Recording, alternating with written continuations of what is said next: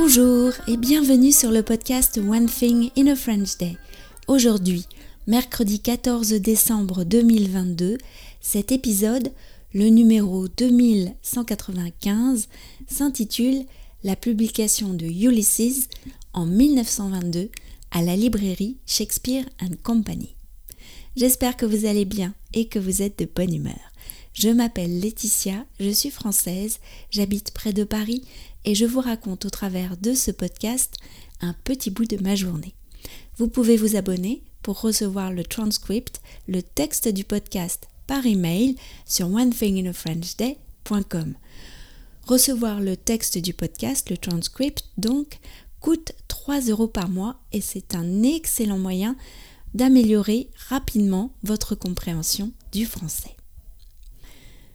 La publication de Ulysses en 1922 à la librairie Shakespeare and Company. Depuis lundi, nous sommes partis, Françoise et moi, sur les traces de l'écrivain James Joyce à Paris. Cette année, c'est le centième anniversaire, le centenaire donc, de la publication de Ulysses. La publication a eu lieu le 2-2-22 le 2 février 1922, le jour des 40 ans de James Joyce. Ce jour-là, Sylvia Beach met en vitrine un exemplaire du livre dans sa librairie Shakespeare and Company, rue de l'Odéon.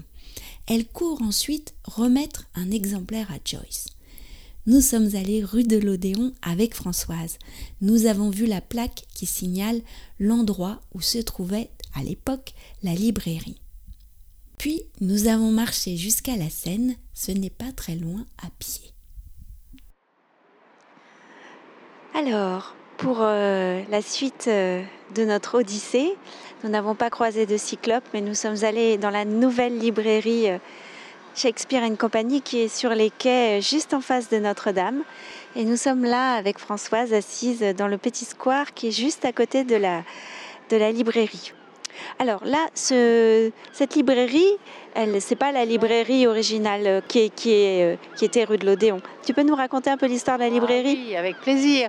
En fait, euh, au départ, c'est donc l'américaine Sylvia Beach qui a fondé cette librairie qu'elle a appelée Shakespeare Company. Elle l'a fondée en, 1919. Et à l'origine, elle était située 8 rue du Puy-Trins dans le 6e. Puis elle a déménagé au 12 rue de l'Odéon en mai 1921. Et c'est à cet endroit-là qu'elle a rencontré Joyce et qu'elle a donc euh, décidé de publier Ulysses, qui était refusé par tous les milieux euh, irlandais, britanniques et américains, euh, parce que à cause de, l'obscénité de ses propos. Et donc c'est là que la première édition à 1000 exemplaires est sortie le 2 février 1922 en anglais. Et donc ensuite, euh, Sylvia Beach est restée dans cette euh, librairie jusqu'en 1941 où elle a été chassée par les Allemands au moment de l'occupation. Donc euh, ça a été la fin de Shakespeare Company version Sylvia Beach.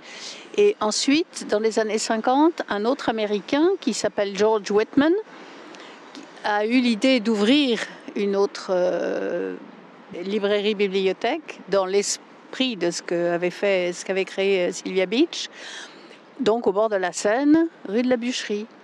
Au départ, ça s'appelait le Mistral. Et puis, en 1964, donc pour le 400e anniversaire de la naissance de Shakespeare, il lui a redonné, et en pensant bien sûr à Sylvia Beach, il lui a donné, redonné le nom de Shakespeare Company.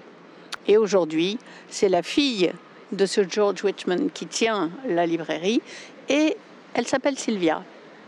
C'était vraiment un lieu artistique, cette librairie. Ah oui, oui, c'était un repère pour tous les écrivains qui avaient envie de se rencontrer. Et puis oui, ça servait un peu de cercle littéraire. Et, je pense qu'effectivement aussi, les, propriétaires successifs ont beaucoup aidé les, écrivains qui, venaient, qui venaient les voir. Et d'ailleurs, euh, c'est pas anodin que ce soit Sylvia Beach qui ait aidé euh, James Joyce. En fait, il y avait un vrai lien entre eux. Tu as acheté un livre là euh, tout à l'heure qui s'appelle comment? Alors, Françoise sort de son tote bag Shakespeare et compagnie. Elle est tout équipé. Le livre qui s'appelle Shakespeare and Company, c'est l'histoire de la librairie écrite par Sylvia Beach et où je vais retrouver bien sûr tout ce qui concerne James Joyce et Ulysses.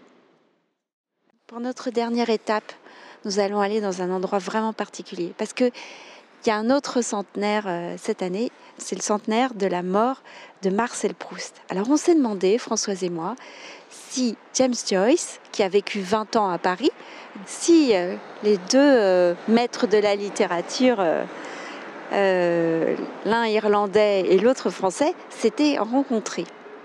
Eh bien, on laisse un peu de suspense et puis on vous retrouve tout à l'heure. Alors, d'après vous, se sont-ils rencontrés? Vous pouvez faire une recherche ou bien attendre d'écouter l'épisode de vendredi. One Thing in a French Day, c'est fini pour aujourd'hui. Je vous retrouve donc vendredi pour un nouvel épisode du podcast. À bientôt, au revoir.